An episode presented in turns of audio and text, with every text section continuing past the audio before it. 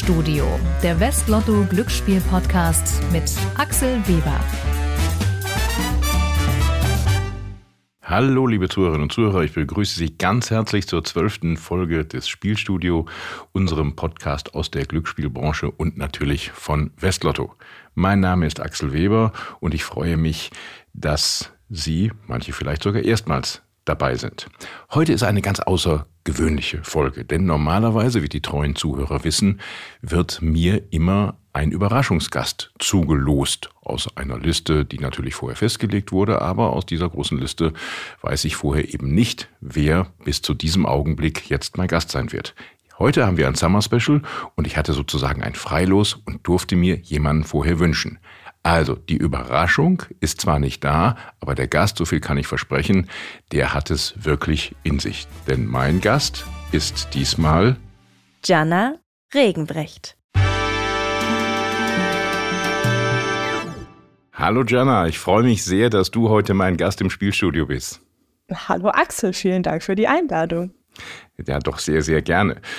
Liebe Zuhörerinnen und Zuhörer, Jana Regenbrecht und ich kennen uns aus einem bestimmten Grund, denn Jana ist Sportlerin und wie jeder, der das Lotto-Prinzip kennt, der weiß, äh, aus den Lottoerträgen werden, wird der Sport gefördert, das Gemeinwohl und äh, viele andere Sachen. Und dazu zählt auch, dass wir von Westlotto sogenannte Deutschlandstipendien vergeben haben, zusammen mit äh, den Sporteinrichtungen. Und eine dieser Stipendiatin ist Jana Regenbrecht. Aber Jana, vielleicht ist es ja richtig, dass wir dich erstmal insgesamt vorstellen, weil Sport und Name, hm, okay, das ist für viele vielleicht noch ein böhmisches Dorf, wie man so sagt. Hören wir einfach mal rein, wer du bist und danach sprechen wir weiter.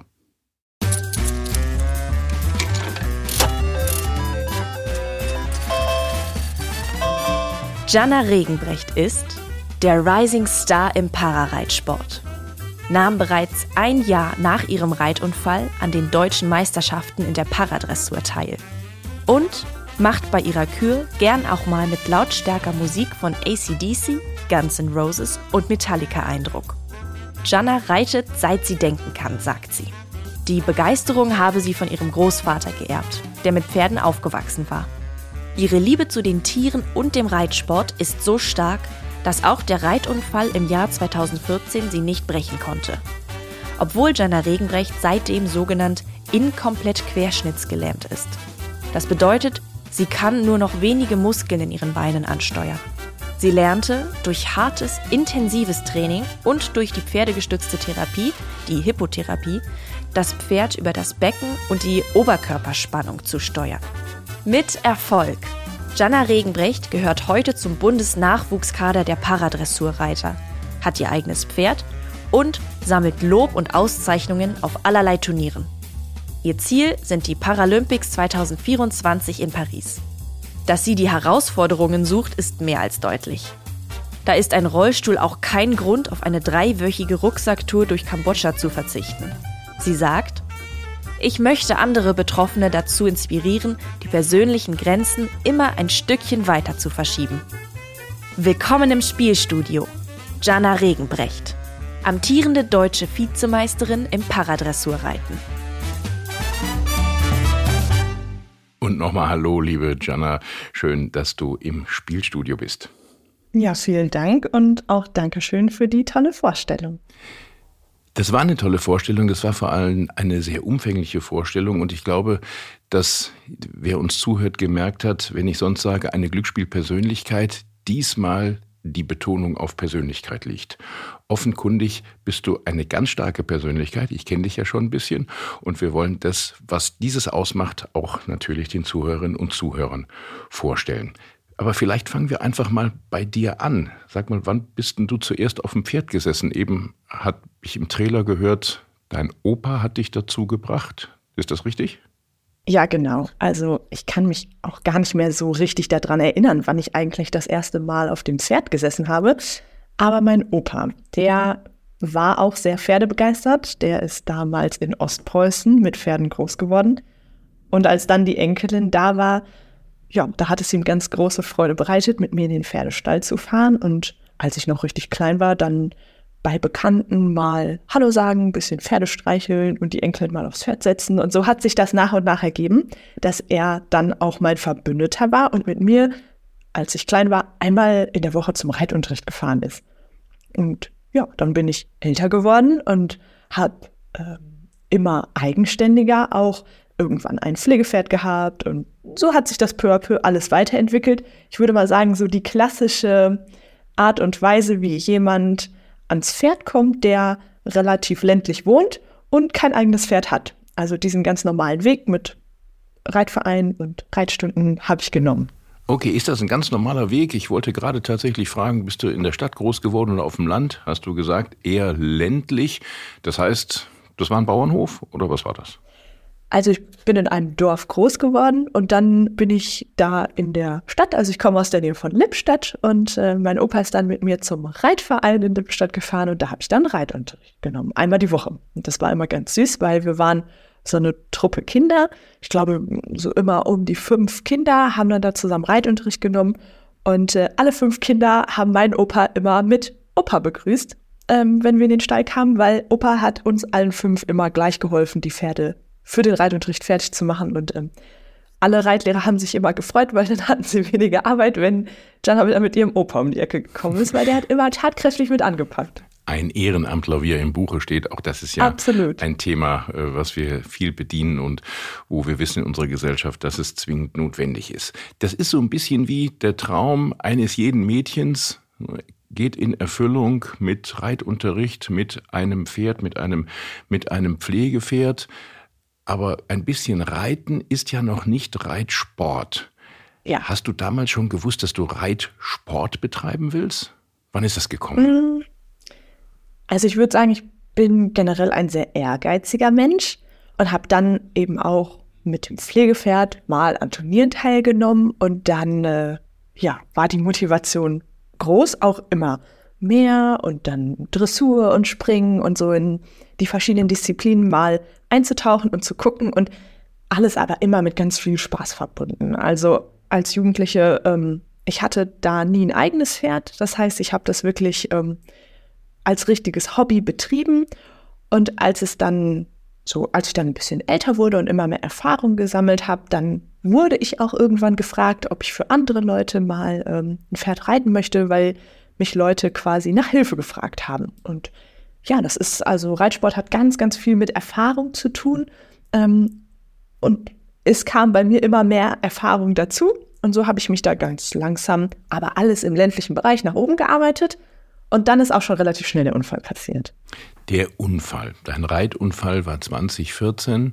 Wir haben das Wort Reitunfall mehrfach gehört und vielleicht äh, mit dem einen oder anderen jetzt ein bisschen mulmig, weil wir haben dich ja auch angekündigt als Parasportlerin. Mhm. Das heißt, du hast einen Unfall gehabt und, wie wir ähm, gehört haben, eben auch irreversible Schäden. Nun bist du eine Person, die sehr offen und klar darüber spricht und ähm, das wollen wir dann auch so tun, oder?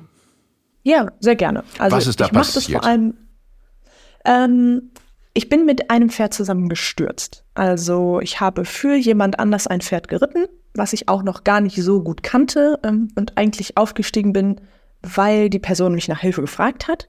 Und dann, ich kann mich an den Unfall nicht erinnern, von daher, ich weiß gar nicht so genau. Ich weiß nur, dass ich mit dem Pferd dann gestürzt bin in der Halle und eigentlich war ich auch schon fertig mit dem Training. Also es ist so am Ende passiert.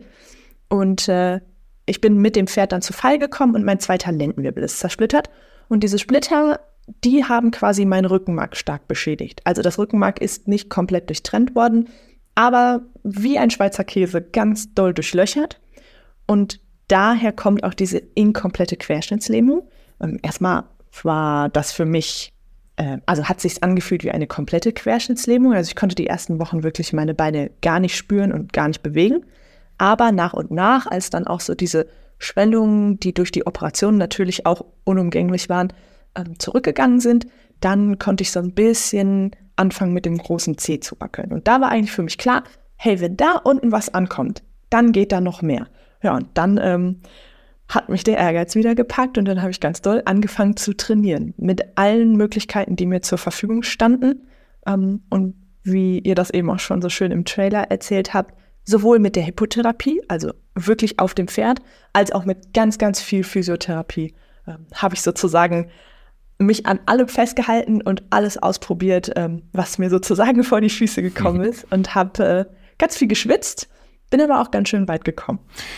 Trotz alledem, du warst da gerade 20, mhm. hattest dein Abi gemacht mhm. und da hat man als junger Mensch ja mehr Pläne als im Prinzip erstmal nur den Sport. Das ist doch ein sehr stark, also ein sehr stark veränderndes ähm, Ereignis für das Leben.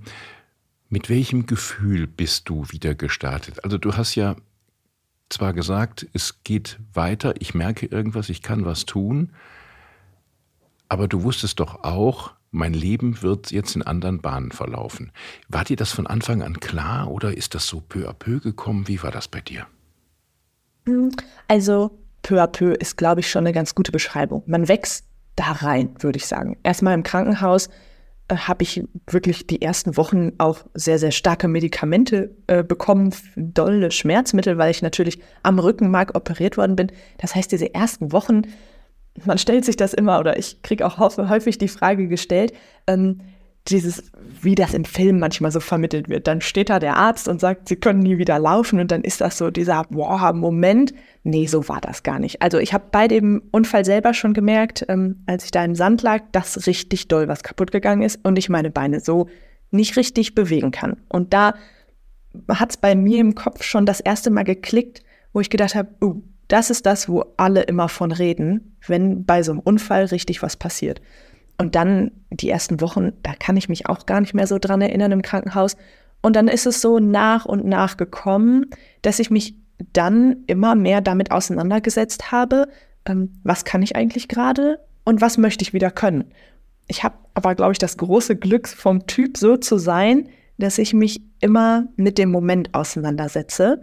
Äh, und ich habe mich dann jedes Mal aufs Neue mit der neuen Situation auseinandergesetzt und habe aber wirklich auch das große Glück, eine tolle Familie und tolle Freunde an meiner äh, Seite zu haben, die mich wirklich unterstützt haben. Und das ist für mich, glaube ich, jetzt so im Nachhinein betrachtet ein ganz großer Schlüssel, dass ich dann so positiv und mit Blickrichtung nach vorne in so einen neuen Lebensabschnitt gestartet bin. Ja, kann ich vom Hörensagen gut nachvollziehen, weil ich glaube, so ein bisschen ich kenne dich ja auch ein bisschen. Ähm, ziehst du deine Energie genau aus dieser, äh, aus diesem positiven Lebensgedanken, wie du es beschrieben hast? Ich möchte trotzdem noch mal mutig sein und dich fragen: In der Situation, also nicht in der Situation des Unfalls, sondern danach, Hast du da wirklich sofort immer nach vorne geguckt oder gibt es nicht auch die Momente, wo man zurückschaut, wo man, also warst du sauer auf dich selber, dass du gesagt hast, Mensch, mein Training war vorbei und ich hätte das nicht machen müssen oder auf den anderen? Hast du vielleicht, äh, lag es an der Ausrüstung oder ähm, macht man sich nicht doch Vorwürfe, die man erstmal wegdrücken muss? Also ich würde sagen, ich bin schon ein sehr reflektierter Mensch und ich habe da auch viel drüber nachgedacht und viel überlegt.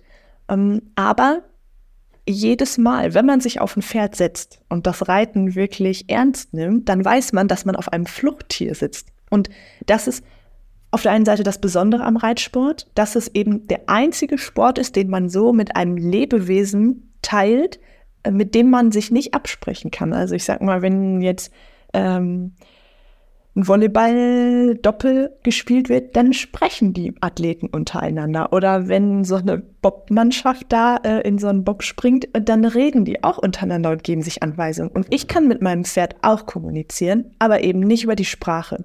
Und gerade bei jungen Pferden kann es dann halt auch einfach passieren, dass die meine Kommunikation noch falsch verstehen. Und ein Pferd ist ein Fluchttier, das heißt, es nimmt andere Außenreize wahr als wir Menschen und reagiert dann instinktgesteuert. Und je mehr Erfahrung man als Reiter hat, desto besser kann man das einschätzen. Aber ich war 20 und ich habe mit Sicherheit irgendwas nicht richtig eingeschätzt. Ähm, mache aber keinen, also ich mache niemandem einen Vorwurf, nicht dem Pferd ähm, und auch nicht mir, weil ich in der Situation, ich habe es nicht anders gewusst. Hast du das Pferd hinterher nochmal getroffen oder ist dem Pferd da irgendwie auch was passiert und wie war das da? Mm, nein, das Pferd habe ich nicht nochmal getroffen. Ich weiß, dass dem Pferd nichts passiert ist, habe aber dann nicht weiter Kontakt ähm, zu dem Pferd gehabt. Jana, jetzt hast du eben erzählt, ganz viel deines Lebens, deiner lebensverändernden Situation ähm, ist positiv verlaufen, verläuft positiv, weil du ein tolles Umfeld hast. Was war das Positive, was das ähm, Umfeld, also deine Familie, dir hat geben können in so einer schweren Zeit? Und direkt noch eine Anschlussfrage, die kannst du vielleicht mit beantworten. Sag mal, waren die nicht empört, als du gesagt hast, ich will wieder auf ein Pferd? Also ich kann mir vorstellen, dass die alle sagen, ne, äh, äh, never, ne, Jan, alles, aber das doch nie mehr. Jetzt musst du doch gelernt haben. Wie war das? ja, also ähm, da muss ich schon direkt lachen. Ähm, ja, also um auf deine zweite Frage als erstes zu antworten, ja, es waren schon viele im Umfeld sehr empört, die konnten das überhaupt nicht nachvollziehen. Aber da hat die Hippotherapie total geholfen, weil ich quasi nach dem Unfall die erste Begegnung mit dem Pferd war in Form der Therapie. Und ich sag mal, alle, die ganz große Probleme damit hatten, wie zum Beispiel mein Papa, die habe ich dann einfach mitgenommen. Und die haben dann wirklich gesehen, wie gut mir das tut und ähm, wie doll mir diese Art der Therapie hilft, Fortschritte zu machen. Und das war auf jeden Fall ein großer, ja, ein großer Knackpunkt für alle, auch ähm, psychisch damit gut umzugehen, weil das habe ich im Nachhinein auch erst ähm, so selber festgestellt in dem Moment, wo ich im Krankenhaus lag und quasi mit Schmerzmitteln und allen möglichen richtig, ja, ich nenne es mal, abgeschossen war und wenig mitgekriegt habe, da hat meine Familie und mein enges Umfeld am Krankenbett drumherum gesessen und konnte nichts tun außer warten. Und dieses Nichts tun und warten, das ist so schlimm. Und das ist eigentlich, glaube ich, das Schwierigste. Und das haben die alle mit einer riesengroßen Bravour gemeistert. Ähm, meine Mama ist ein so positiver Mensch, die mir jedes Mal, wenn ich quasi im Krankenhaus die Augen aufgemacht habe, ähm, da saß und gesagt hat, wir kriegen das hin. Das ist kein Problem, Jonah. Wir kriegen das hin. Und wenn man das immer und immer wieder hört, ähm, ja, dann glaubt man das auch. Und auch mein Freund Marius, ähm, der hat das so tough mit mir durchgezogen, weil es ist einfach schon und gerade am Anfang, wo mein Körper auch noch sehr schwach war und ich einfach auch noch nicht viel konnte, da brauchte ich richtig viel Hilfe. Und dann war es einfach toll, dass alle immer da waren, ich nie das Gefühl hatte, ich bin alleine und auch dann die erste Zeit zu Hause. Das ist absolut neues Leben für mich gewesen. Also ich musste mich total neu umstellen und mir den Alltag neu erarbeiten und alle haben mir dabei geholfen. Und das war für die alle auch nicht einfach, ähm, aber wir haben immer versucht, den Humor zu behalten, über Dinge zu lachen, auch wenn mal was schief geht, ähm, wirklich dann auch ja, daran nicht zu verzweifeln. Und dieser Humor und dieses positive, ähm, ja, das kann ich auf jeden Fall nur allen mit auf den Weg geben, wenn mal was im näheren Umfeld oder in der Familie passiert, den Betroffenen wirklich ein gutes Gefühl geben, äh, dass man für ihn da ist und dass man hilft und dass man die Sachen dann einfach zusammen meistern kann. Ähm, das bringt in solchen Momenten am allermeisten. Jetzt hast du eben gesagt, es gab eine Hippotherapie. Das haben dir deine Ärzte vorgeschlagen oder kam die Idee von dir oder woher kam das? Ja, ich habe also ich habe im Bergmannsheil in Bochum gelegen, weil die eine Querschnittsabteilung haben und da habe ich dann mitgekriegt, dass da einmal die Woche Hippotherapie angeboten wird. Und dann habe ich gesagt, Mensch, das wäre total schön, ich würde das auch gerne machen. Und da haben die Ärzte auch erstmal mit den Augen gerollt und gesagt, das ist jetzt ja alles acht Wochen her ähm, ich habe einen Titanwirbel und der musste erstmal anwachsen. Ähm, und dann, ja, habe ich einfach ein bisschen weiter genervt. Und dann durfte ich, glaube ich, nach neun oder zehn Wochen haben die mich dann ähm, das erste Mal mitgelassen, unter der Bedingung, bitte nur zehn Minuten und ganz vorsichtig und langsam. Und für mich war das aber, klar, die Therapie natürlich super, aber auch für den Kopf total schön. Rauszukommen aus dem Krankenhaus, mitzufahren, ähm, den Pferdegeruch quasi wieder in der Nase zu haben und so. Das war wirklich so ein erster Schritt, ähm, auch für mich, für die gute Laune.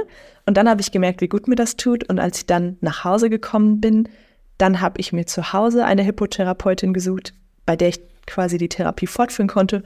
Und das war wirklich ein Geschenk. Die Frau war der absolute Kracher. Die war total cool. Die hat das so gut mit mir gemacht. Und der habe ich ganz, ganz viel zu verdanken, gerade für diese ersten Schritte, die ich gemacht habe. Also ich kann ja ein ganz bisschen laufen und das war so, sie hat die Initialzündung über diese Therapie bei mir sozusagen geschafft, dass ich wirklich die ersten Schritte machen konnte Und das hat dann wiederum natürlich auch dem ganzen Umfeld, um auf deine Frage eben wieder zurückzukommen, geholfen, ähm, dass sie wirklich sehen, das bringt richtig was. Und dann irgendwann kam der Schritt, dass ich gesagt habe, ach, ich fühle mich so wohl auf dem Pferd.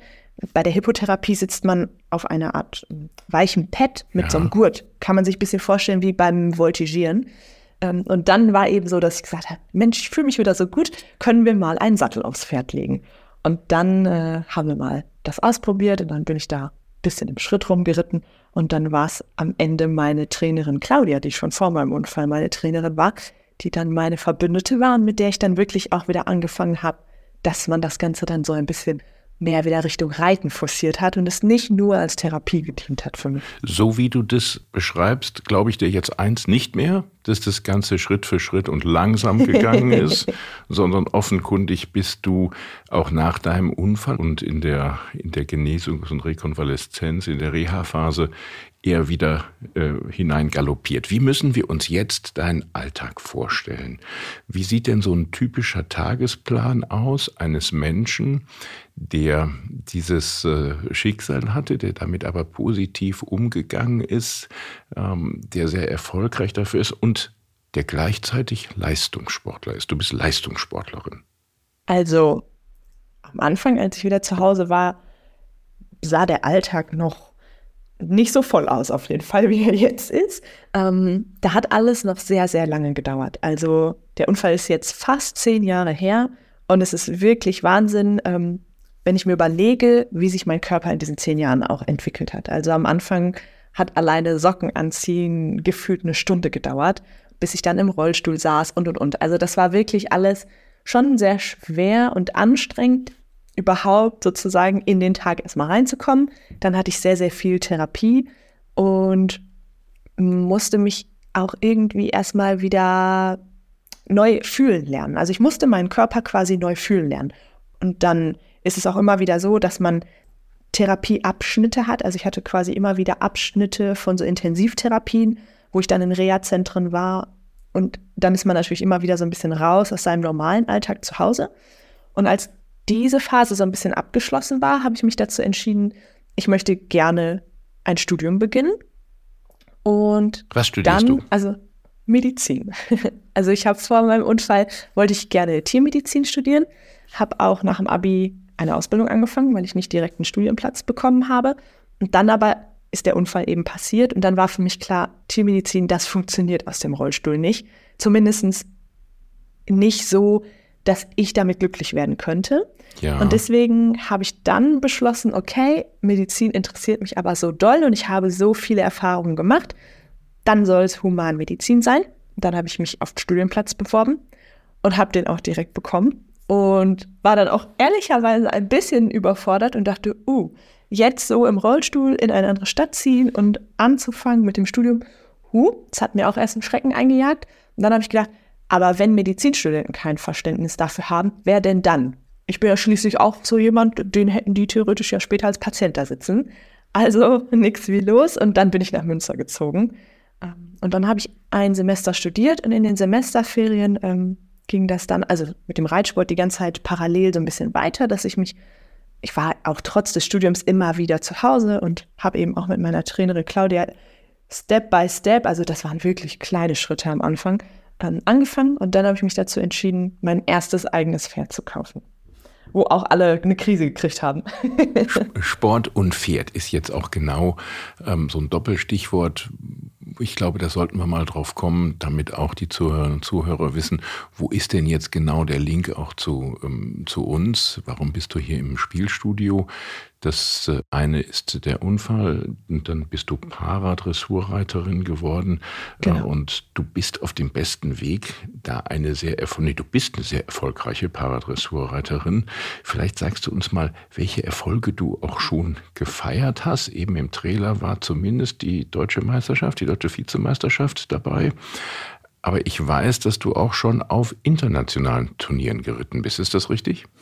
Ja, das ist richtig. Ich kann es ja mal so einmal im Schnelldurchlauf äh, quasi machen. Ich habe dann nach dem Unfall die Selma gekauft, mein erstes eigenes Pferd. Mit der Stute habe ich dann angefangen, wirklich auch Turniere zu reiten und bin so in den Parasport reingewachsen. Mit Selma bin ich dann auch das erste Mal deutsche Meisterschaft mitgeritten. Und darüber qualifiziert man sich dann auch für internationale Wettbewerbe. Wenn man sozusagen bei den deutschen Meisterschaften ein gewisses Level erreicht hat, ein gewisses Niveau, dann kommen die Bundestrainer auf einen zu und ähm, erlauben einem sozusagen den Next Step und das ist dann eben der internationale Sport. Und äh, Gianna, wenn ich dich einmal da noch mal was fragen darf, Selma, war dein erstes Pferd, hast du gesagt? Genau. Was du dir gekauft hast und man reitet dann immer als Paradressurreiter mit seinem eigenen Pferd und kann das Pferd vorher schon auf einen Parasportler ähm, sich einstellen? Wie funktioniert das? Ähm, genau, also man reitet immer auf seinem eigenen Pferd, aber es gibt keine Pferde zu kaufen, die schon extra für Parareiter ausgebildet sind, sondern man kauft ein Pferd, je nachdem, was man auch an finanziellen Mitteln zur Verfügung hat. Wenn man natürlich ein sehr weit ausgebildetes Pferd kauft, ist es ein bisschen leichter, dass das Pferd sich dann auf den Parareiter einstellt. Ich habe ähm, jetzt nicht die Unmengen an Möglichkeiten gehabt, sodass ich ein junges Pferd gekauft habe und mir gedacht habe, gut, ich habe vor meinem Unfall viele junge Pferde geritten ähm, mit Unterstützung und mit Hilfe mache ich das jetzt auch. Und ich musste dann auch lernen, dass ich nicht alles alleine kann und habe wirklich ähm, mit meiner Trainerin und einer Bereiterin zusammengearbeitet, die mir beide geholfen haben, das Pferd peu à peu immer weiter auszubilden. Und das hat gereicht dann bis zum Bundesnachwuchskader schon. Genau. Und eben warst du schon bei den Nationaltrainern dann, die sind dann auf dich genau, aufmerksam das war alles mit geworden. der Selma. Das war alles mit Selma, ja. Genau, das war alles mit Selma. Das hat dann eben auch vier Jahre quasi, das war also so ein Prozess von vier Jahren vom Kauf, bis ich dann wirklich auch internationale Prüfungen mit der Selma geritten bin. Ähm, also nicht nur ich als Reiter musste auch erst lernen mit meinem Handicap, das alles so wieder hinzukriegen und umzusetzen, sondern das Pferd hat auch gelernt. Wir haben also zusammen gelernt. Ähm, und dann habe ich sozusagen auf mich aufmerksam gemacht mit der Selma im internationalen Sport. Und dann war es so, dass zum Jahreswechsel 21-22 ähm, eine auch Paarreiterin auf mich zugekommen ist, die gesagt hat, Mensch, du, ich bin jetzt in dem Alter, ich ziehe mich mal so langsam raus. Mein Pferd ist aber im besten Alter und ähm, ich würde mich sehr, sehr freuen, wenn es weiter im Paaresport läuft. Hättest du Lust? Ja, habe ich gedacht, Mensch, das ist ja super cool, weil bei Selma habe ich schon gemerkt, das ist ein tolles Pferd ähm, und die gehört mir auch immer noch, aber irgendwo hat dieses Pferd auch Grenzen. Ähm, und diese Grenzen habe ich mit ihr in sportlicher Hinsicht erreicht.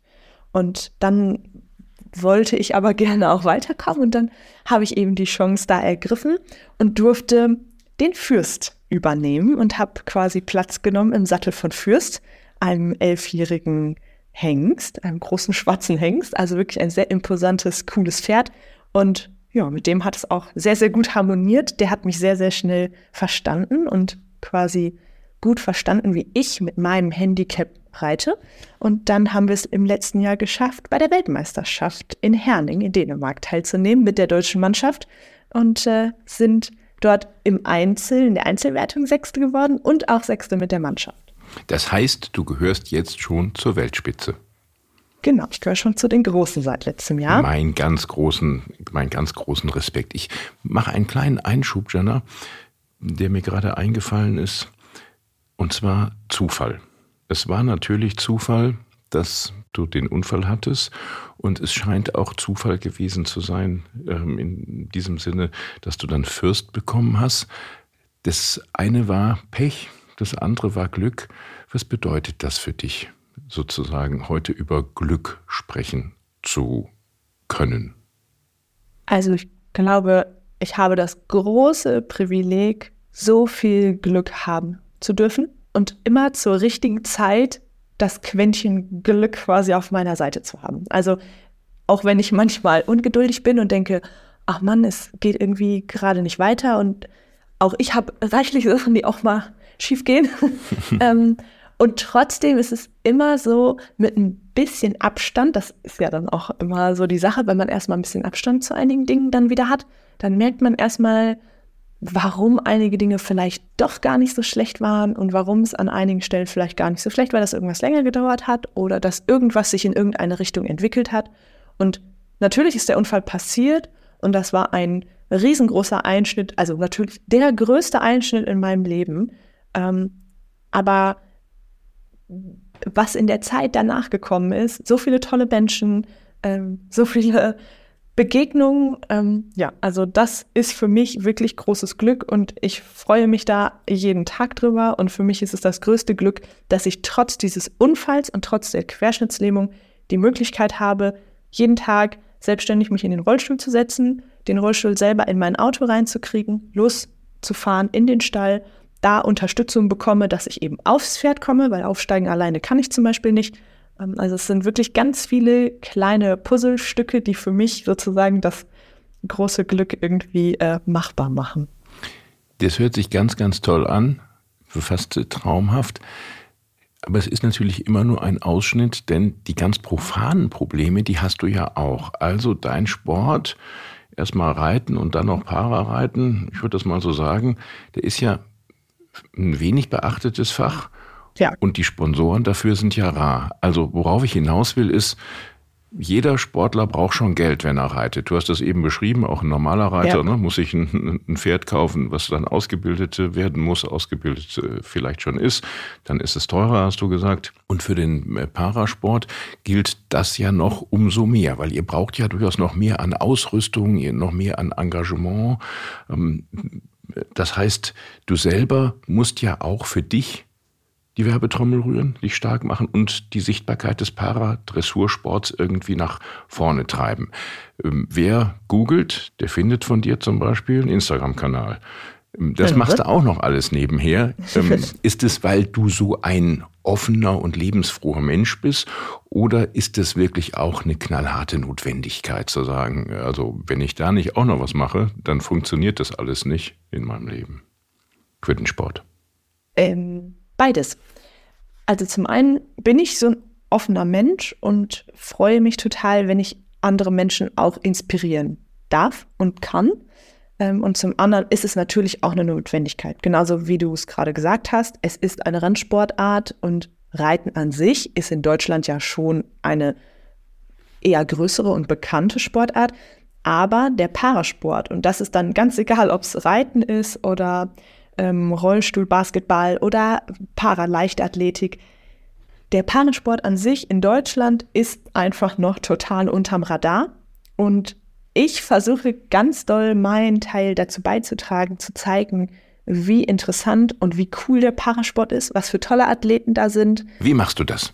Ja, eben zum einen durch Instagram ähm, und dass ich wirklich darauf aufmerksam mache, was ich tue, weil es ist genauso knallharter Sport, auch bei uns wie in allen anderen Sportarten auch. Ähm, dann kann ich wiederum auch wieder von Glück reden und sagen, ich habe auch da wieder an der richtigen Stelle irgendwie eure Aufmerksamkeit erweckt, dass ihr gesagt habt, Mensch, Jonna, Parareiten ist ja super, das unterstützen wir zusammen mit dem Deutschlandstipendium. Ähm, und ich dann quasi so viel Rückenwind habe, dass ich dann die Zeit und die Kraft, die ich dadurch habe, dass ich jetzt zum Beispiel nicht einen Nebenjob noch machen muss, um mir meinen Sport zu finanzieren, weil mit dem Parareitsport kann man wirklich überhaupt kein Geld verdienen, ähm, dass ich das dann nutzen kann, um sozusagen auch nach außen zu tragen, hey, selbst wenn ihr ein Handicap habt, das ist nicht, das ist nicht so, dass ihr euch jetzt verstecken müsst, sondern probiert einfach mal aus, guckt mal, es gibt die und die Möglichkeiten, ähm, schaut mal, es gibt die und die Sportarten.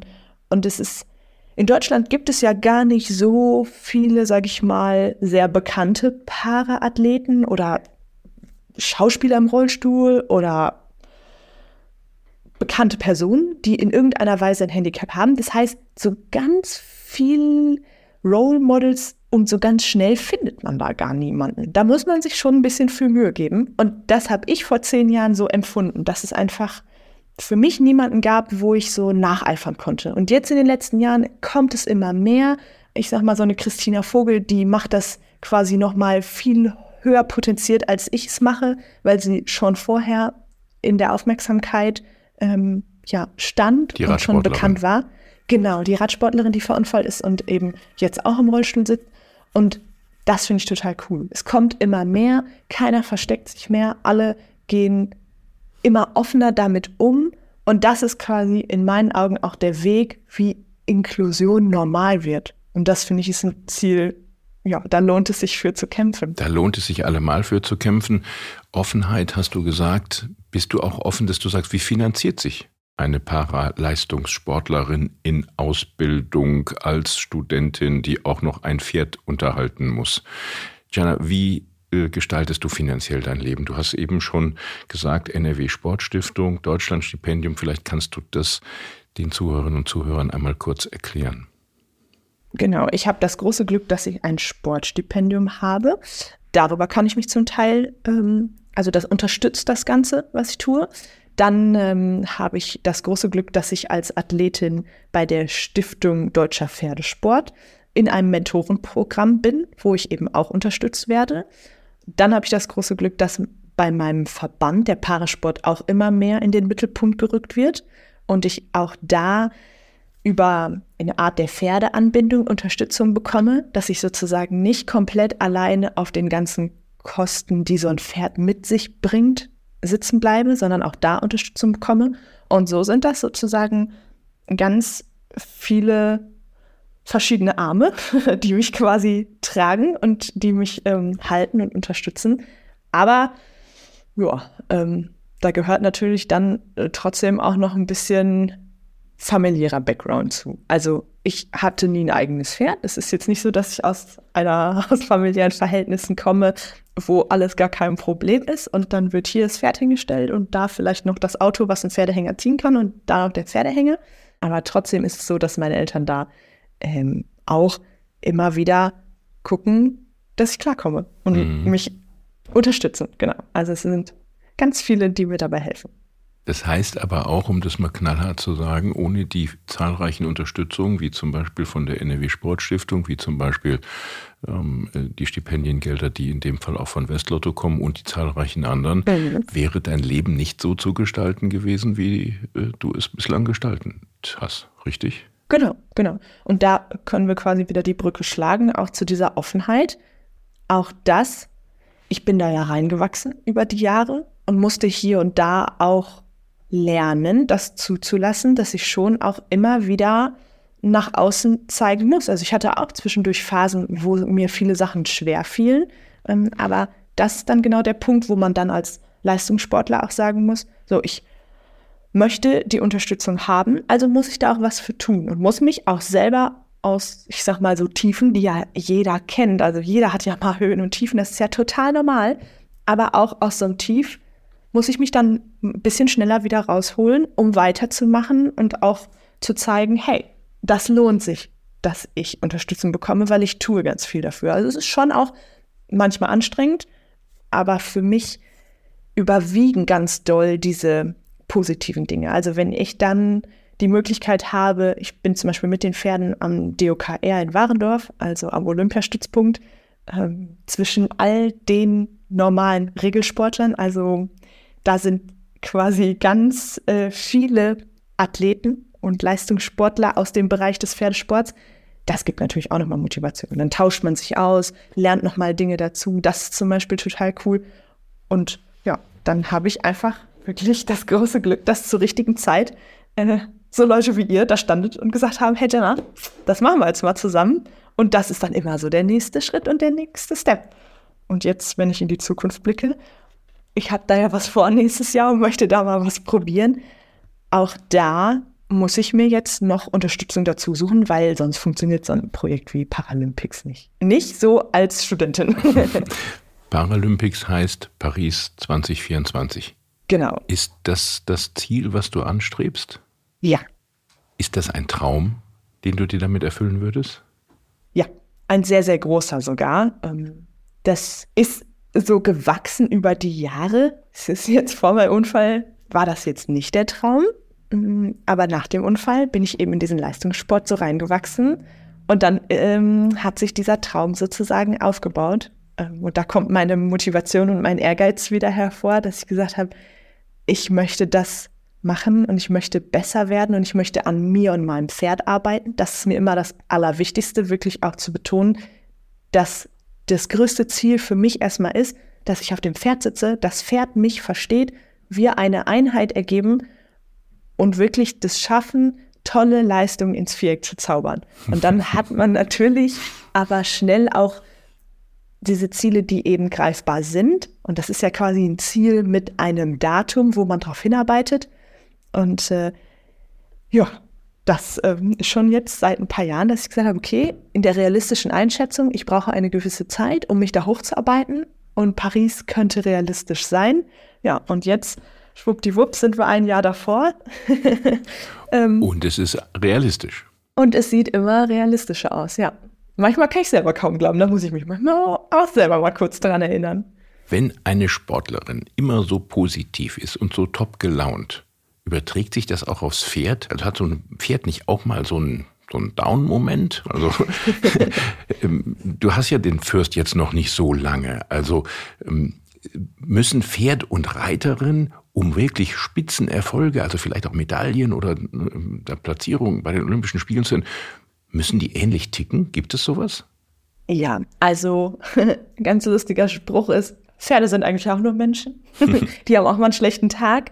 Ähm, und das müssen schon, ich sag mal, für solche Ziele müssen das schon auch Sportler sein. Also jeder, der aus dem Pferdebereich kommt, der weiß, es gibt auch unter den Pferden die, die gerne schwitzen und die Bock darauf haben und die gerne mit aufs Turnier fahren und die gerne im Mittelpunkt stehen. Also richtige Showman and Woman Pferde. ähm, und dann gibt's die, die das alles überhaupt nicht mögen, die sich zu Hause am wohlsten fühlen, die gerne ins Gelände gehen und die gerne auch ein bisschen ihre Ruhe haben. Also es gibt ganz, ganz viele unterschiedliche Pferdetypen. Und jetzt darf ich dir noch was verraten. Fürst ist gar nicht mehr bei mir seit ah. äh, Anfang des Jahres. Leider ist der verletzungsbedingt, mussten wir den aus dem Sport nehmen. Ganz, ganz traurig. Und äh, also so viel auch zu immer gut gelaunt. Anfang des Jahres hatte ich auch ach, mehrere Wochen gar keine gute Laune, weil eben klar war, dass Fürst so nicht mehr zurück in den Sport kommt und weil er mir auch nicht gehört, ähm, haben sich unsere Wege dann leider, leider getrennt. Und da war ich auch wirklich sehr, sehr traurig. Und diese Saison verläuft gerade auch alles andere als nach Plan. Also eigentlich hatte ich vor, mit Fürst ähm, Europameisterschaften im eigenen Land zu reiten. Äh, die sind nämlich in Riesenbeck Anfang September. Ja. Das ist hier in Westfalen. Und äh, ja, das war sozusagen ein Vorstep zu äh, Paris. Das hat jetzt mal so gar nicht nach Plan funktioniert. Äh, aber. Hast du ein neues hier, Pferd? Genau, Glück und Geduld haben sich ausgezahlt und wir haben letzte Woche äh, in Kooperation mit ein paar tollen Menschen ähm, ein neues Pferd kaufen können und äh, freue ich mich ganz doll. Wir lernen uns jetzt also quasi kennen und ich durfte den schon auch ausprobieren und ich kenne den schon ein bisschen, aber jetzt ähm, dürfen wir die zweite Jahreshälfte dafür nutzen, uns ganz gut kennenzulernen und dann im nächsten Jahr durchzustarten. Und ich glaube, mit dem ist Paris möglich. Wow, kann ich nur sagen, weil jetzt noch ein neues Pferd zu bekommen, so äh, letztendlich doch so kurz dann vor den äh, vor den Spielen und den Qualifizierungen, äh, ist ja noch mal eine ganz neue Herausforderung. Ich möchte zum Abschluss Jenna gerne dich noch etwas fragen. Ein Mensch, der solche Erfahrungen gemacht hat und so positiv ist, der, wie wir auch gerade gehört haben, danach dann auch nicht nur äh, Höhen hatte, sondern da gab es dann auch wieder äh, Tiefen, die man durchschreiten musste, wie bei jedem äh, Sportler. Wie wichtig ist es dir, dass du deine Erfahrung als Sportlerin, als Spitzensportlerin und als Mensch eben auch mit einer körperlichen Behinderung mit anderen teilst? Was möchtest du weitergeben und wem möchtest du etwas weitergeben? Also erstmal ja, also total gerne möchte ich was weitergeben. Und das ist mir wirklich eine Herzensangelegenheit. Vor allem Menschen, die durch ein Handicap, durch einen Schicksalsschlag echt auch mal in so einem tieferen Tief waren. Das kann ich einfach gut nachvollziehen. Und ich weiß, wie schwierig das ist, sich so einen normalen Alltag wieder neu aufzubauen. Und ich freue mich dann immer ganz besonders, ähm, wenn ich eben die Möglichkeit habe, Leuten mit auf den Weg zu geben, dass man mal immer wieder antesten muss und austesten muss, wo sind eigentlich gerade meine Grenzen und was kann ich vielleicht tun, um diese Grenzen neu zu verschieben. Weil das ist immer so, dass wenn man dann erstmal merkt, uh, irgendwas klappt nicht, dann ist man so demotiviert und dann ärgert man sich da vielleicht drüber. Aber das dann quasi umzuwandeln in positive Energie und zu sagen, okay, Plan A hat nicht funktioniert, probieren wir mal Plan B. Darüber entwickelt man, also egal was man macht, man entwickelt sich ja immer irgendwie weiter. Und dann vielleicht ein bisschen später nochmal zu gucken, ach, vielleicht kann ich ja jetzt nochmal bei Plan A anknüpfen und gucken, ob es klappt. Und dieses Grenzen neu verschieben und immer so ein Stückchen weiterkommen. Das habe ich auf jeden Fall in den letzten Jahren sehr gelernt. Und da freue ich mich immer ganz doll, wenn ich Leute erreiche und das denen mit auf den Weg geben kann, ähm, das mal auszuprobieren. Ganz lieben Dank. Wir hoffen, dass auch äh, unser Gespräch heute eine Möglichkeit war, genau diesem Ziel näher zu kommen. Ich habe ja gelernt, als ich dich kennengelernt habe, dass natürlich auch Glück und Zufall äh, und solche Dinge eine Rolle spielen, als wir uns entschieden haben, wir möchten als Unternehmen eines dieser oder mehrere dieser Stipendien äh, nehmen, hat die NRW Sportstiftung vorgeschlagen. Auch wir haben da eine ganz interessante Parareiterin. Und das war unser Glück und sozusagen die Verbindung über das Glücksspiel, einen Menschen wie dich kennenzulernen. Vielen Dank für deinen Besuch, liebe Jenna. Es war mir ein Vergnügen. Ich bin sehr angetan von diesem sehr persönlichen Interview. Für gewöhnlich frage ich Dinge wie Traum, Glück oder Vertrauen in einer anderen Form ab. Du hast sie in einer sehr, sehr intensiven, sehr, sehr persönlichen Form von dir aus auch selber gebracht und damit eine sehr, sehr schöne Verbindung, glaube ich, auch für unsere Zuhörerinnen und Zuhörer zu dem klassischen Spielstudio ähm, Grund und Background äh, geschaffen. Lieben Dank. Ich hoffe, es hat dir auch gefallen. Ja, Axel, vielen, vielen Dank. Also auch nochmal vielen Dank, dass ihr sozusagen dieses ganze Projekt, mich und den Parasport unterstützt, eben mit der Sportstiftung zusammen und äh, dass ihr sozusagen mein Glück auch so möglich macht, dass ich mein Traumprojekt jetzt nächstes Jahr in Angriff nehmen darf. Und ich freue mich dann, wenn ich vielleicht in irgendeiner Form nächstes Jahr berichten darf, wie es war. Mit Sicherheit. Und ich weiß, was ich im August 2024 machen werde, nämlich mich vor den Fernseher setzen und zu schauen, wie Jana Regenbrecht dort um Medaillen kämpft. Und auch wenn sie die nicht erreicht, wissen wir, da steckt eine Persönlichkeit hinter, äh, wofür es sich lohnt, in die Gesellschaft etwas äh, zu investieren. Nochmal ganz herzlichen Dank und viel Erfolg für deine weiteren Turniere, viel Erfolg mit dem neuen Pferd und natürlich auch viel Erfolg für die Olympischen Spiele. Dankeschön. Liebe Zuhörerinnen und Zuhörer, das war die zwölfte Folge des Spielstudios, dem Podcast aus der Glücksspielbranche von Westlotto. Es war diesmal etwas länger als normal. Auch das ist dann eine Sondersituation, wo man sich beim Summer Special mal wünschen kann. Heute plaudern wir mal etwas intensiver und etwas länger. Aus meiner Sicht hat sich das mehr als gelohnt. Auch Ihnen sage ich vielen Dank fürs Zuhören. Erzählen Sie gerne weiter, wenn es Ihnen gefallen hat, was Sie hören. Beim nächsten Mal ist es dann wieder etwas Glücksspiel affiner. Ich bin Axel Weber und ich sage Ihnen bis zum nächsten Monat. Glück auf!